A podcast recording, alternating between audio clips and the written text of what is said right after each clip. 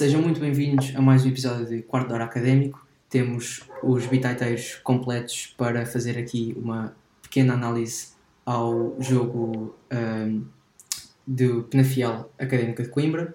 Uh, mas antes disso, e como não podíamos deixar passar em branco, vamos, vamos fazer um pequeno comentário às declarações de Pedro Rocha, Presidente da Académica, relativamente à arbitragem e às últimas arbitragens da Liga Sabseg. Miguel, o que é que tens a, a dizer sobre isto? Realmente, confesso, fiquei surpreendido um, quando soube que, que, o Pedro Roxo, o presidente Pedro Roxo, tinha ido falar à, à conferência de imprensa.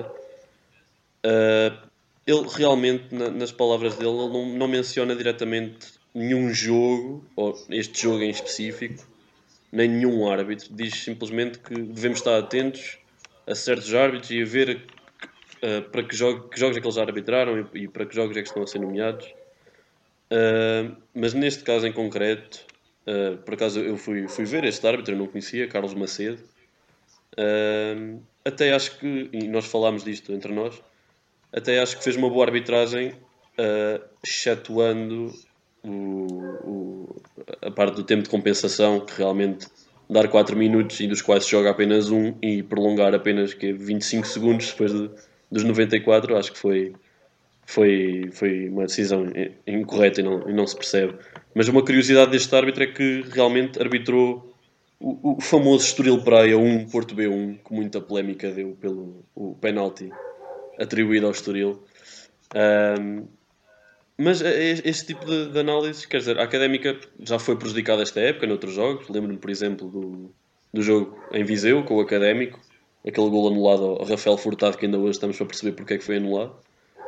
Uh, mas também já foi beneficiada, já o Boldini marca um gol em bicicleta, que está fora de jogo, infelizmente, porque foi posição o melhor gol da. Posição duvidosa. Posição duvidosa, precisamente. com formas linhas, não é? Uh, pá, não, não sei, não sei. Uh, até que ponto será vantajoso este tipo de discurso. Percebo que o tenha tido a quente e acho que está, sobretudo, relacionado com as arbitragens dos jogos das equipas que estão lá em cima, neste caso o Estoril e o, e o Feirense, mais propriamente com, com os jogos da, da Académica.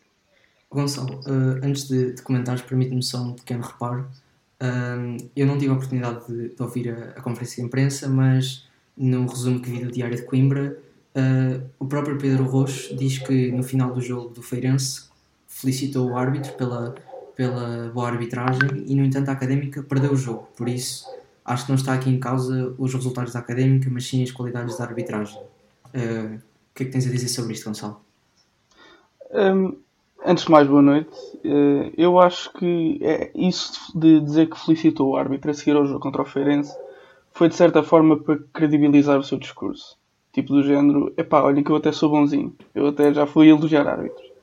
Mas uh, eu, eu, tal como o Miguel, eu fiquei muito surpreendido quando vi o Pedro Roxo, porque pelo que o Sr. Presidente uh, Peter Purple já nos tinha habituado, uh, ele, ele só ia às conferências de imprensa quando eram jogos, digamos, mais escandalosos, em que a académica era desfavorecida ou prejudicada uh, assim, de uma maneira mais pronto, escandalosa. Uh, e, mas se calhar por isso é que ele foi tão, tão moderado no seu discurso, não, não, não referiu lance em específico, tal como disse o Miguel, e referiu-se assim mais. deixou assim. Ele não, não foi muito específico, deixou assim uma ideia a pairar no ar, não se, não se percebeu muito bem se foi só deste jogo. Lá está, como vocês disseram, se estava também a referir aos, ao Feirense e aos adversários diretos que, que muito se tem dito que estão, estão a ser levados ao, ao colo pela, pela Liga, por assim dizer. Uh, mas pronto, foi assim uma, umas declarações muito, muito enigmáticas de uma pessoa que, que nos tem habituado a ser muito frontal quando costuma ir às, às conferências de imprensa. Ok. Um, há pouco o, o Miguel comparou a arbitragem durante os 90 minutos do tempo regulamentar uh, a um árbitro italiano bem conhecido, Colina, e depois, naqueles tempos de, tempo de compensação, não sei o que, é que, que é que se passou com o árbitro, mas realmente foi, foi um pouco, no mínimo, esquisita uh, a abordagem que teve. Miguel, era ou não penalti? Ah, esse comentário, eu na altura comparei a um conhecido árbitro português, Bruno Paixão, por aquele tempo de compensação. Uh, e, e, foi, confesso, um comentário feito um, um pouco a quente. Porque depois de ver uh, várias repetições, aceito que se tenha marcado aquele penalti, aceito. Confesso que no lance corrido não me dá a ideia de que o toque é suficiente para, para se marcar a grande penalidade, mas eu sou um defensor que seja introduzido o VAR na segunda liga e tenho a certeza que se isto fosse ao VAR era marcado penalti, portanto não, não, posso, não posso reclamar da decisão do árbitro nesse aspecto. Gonçalo. Um, então, eu uh, também tenho que confessar que eu, eu não vi o, o, lance do penalti em direto porque eu, eu, como é que eu ia dizer isto? Eu não, eu não gosto da Sport TV, acho que mal ao futebol, então eu não pago, eu não pago Sport TV, eu não pago para ver os jogos da Académica. E estava a ver como, como qual, o, o, bom adepto uh, estava a ver numa stream online. E a stream foi abaixo aos 90 minutos, fantástico, mesmo antes do, do penalti acontecer.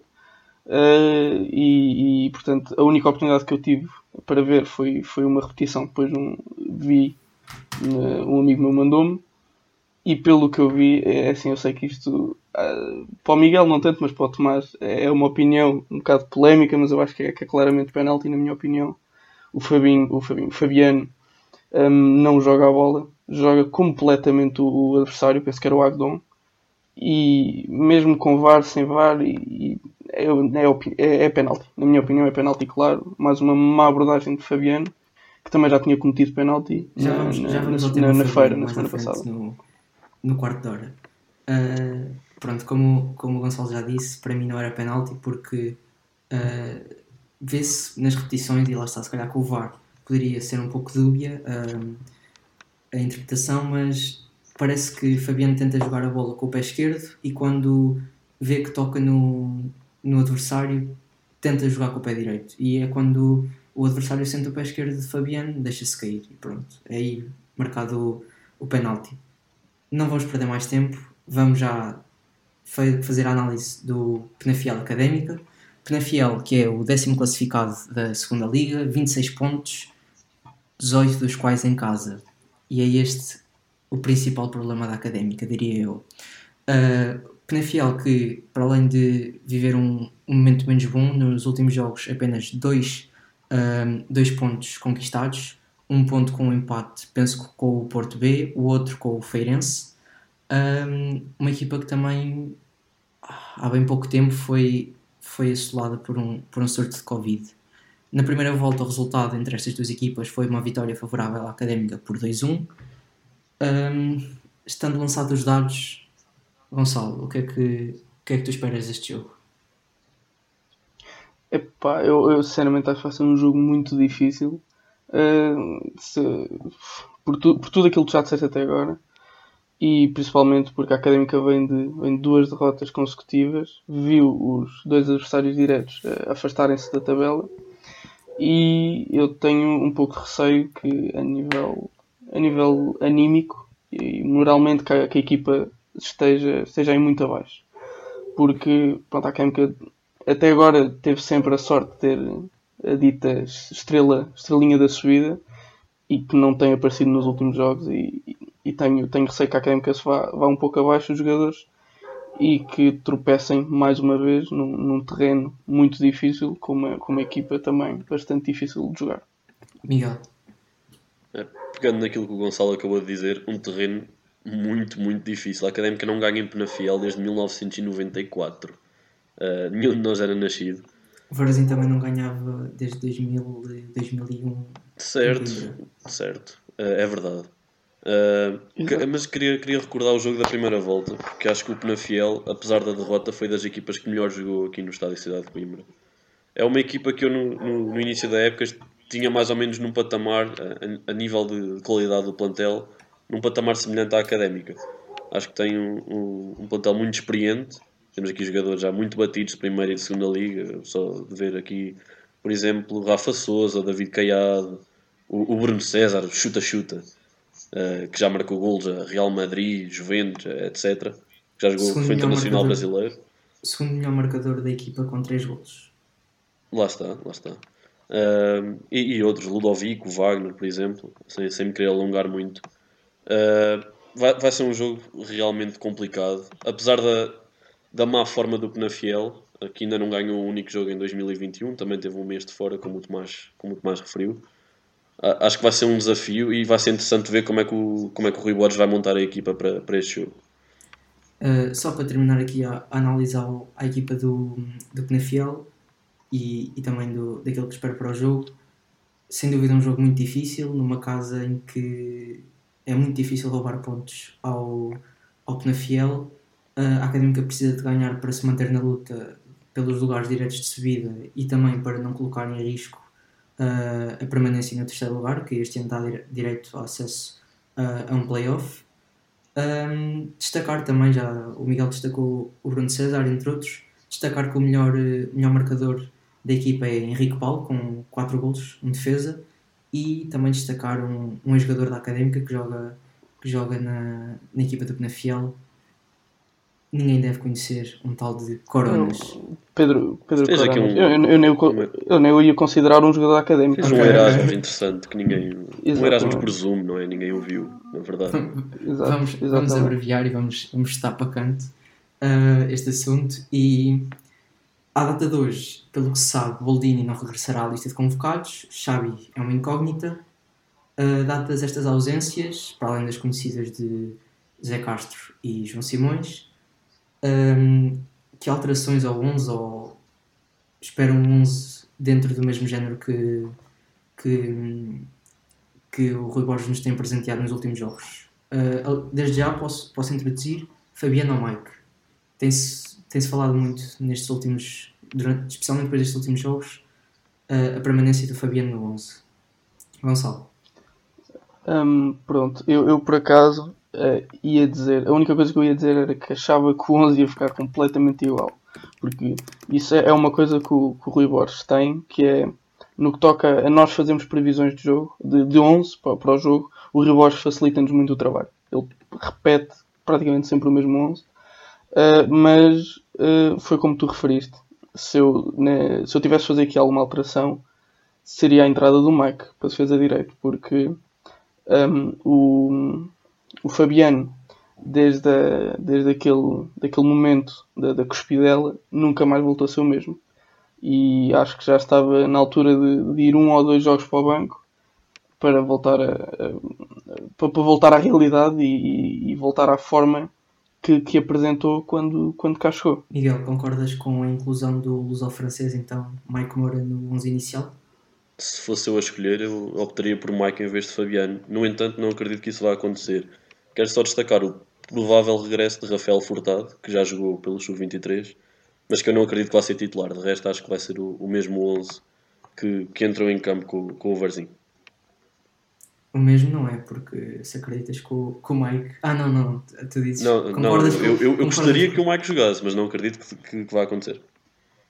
Ok, eu, eu gostaria e acredito que, que Mike vai entrar para o, para o 11 inicial também um, um lateral muito ofensivo, entende-se muito bem com, com o Traquina nas suas subidas, por isso acho que nos pode presentear com uma boa exibição uh, e manter a segurança do setor defensivo que a Académica tem tido nesta época.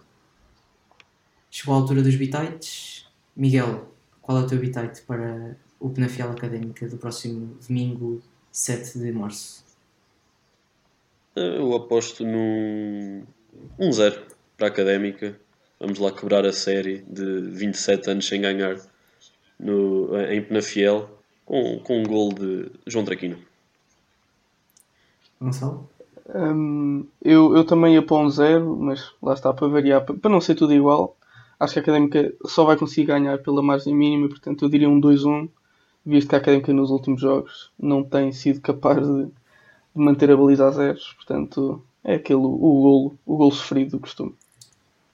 Vou, vou concordar com, com, com o Miguel, um zerinho, gol de Sanca, pelo que ele tem feito nos últimos, nos últimos jogos e principalmente no último jogo frente ao Varzinho. Nós despedimos-nos assim. Ah, e eu, eu esqueci-me esqueci de dizer o, o, marcador. Pois, estava ah, ali, força, então, força, força. nada a dizer o, o porquê de sofrermos golos. Então eu também diria um, um Sanca. E não sei, estou a sentir um, um Silvério um Silvério subir para o canto para marcar o segundo gol. Estou a sentir. Ok. Uh, agora de vez, despedimos-nos assim uh, desta antevisão ao jogo Penafiel Académica de Coimbra, do próximo domingo, e voltamos uh, assim que é oportuno para fazer o rescaldo a essa mesma partida a contar para a Liga Portuguesa SABSEG.